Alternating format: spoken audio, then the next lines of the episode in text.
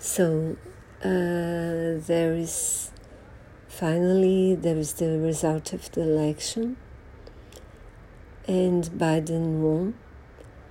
And now he has to prove he's not only anti-Trump, anti-Trump, but that he'll be able to govern for all Americans and to be good, be a competent and good in all fields. And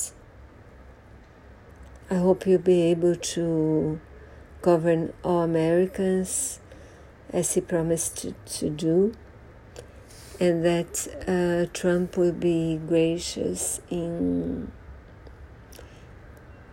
in leaving his of as president. We'll see. Let's hope for the best.